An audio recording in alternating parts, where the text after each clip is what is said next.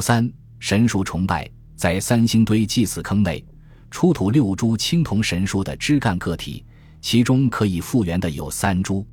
三星堆青铜神树中，体量最大的是一号神树，高三点九六米，树枝上有飞龙、金乌、花地等装饰物。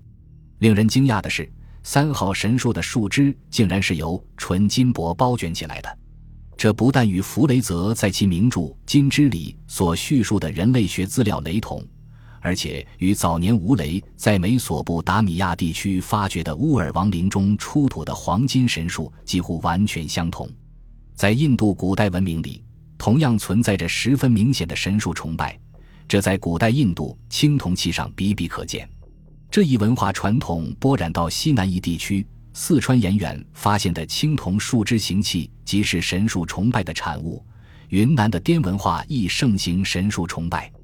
而在黄河流域的中原地区，人类与天神之间相交通的工具是山河青铜器上的动物纹样。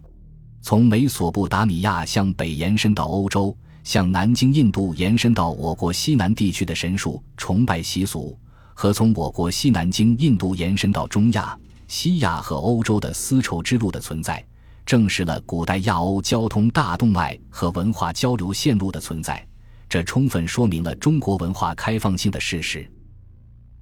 感谢您的收听，本集已经播讲完毕。喜欢请订阅专辑，关注主播主页，更多精彩内容等着你。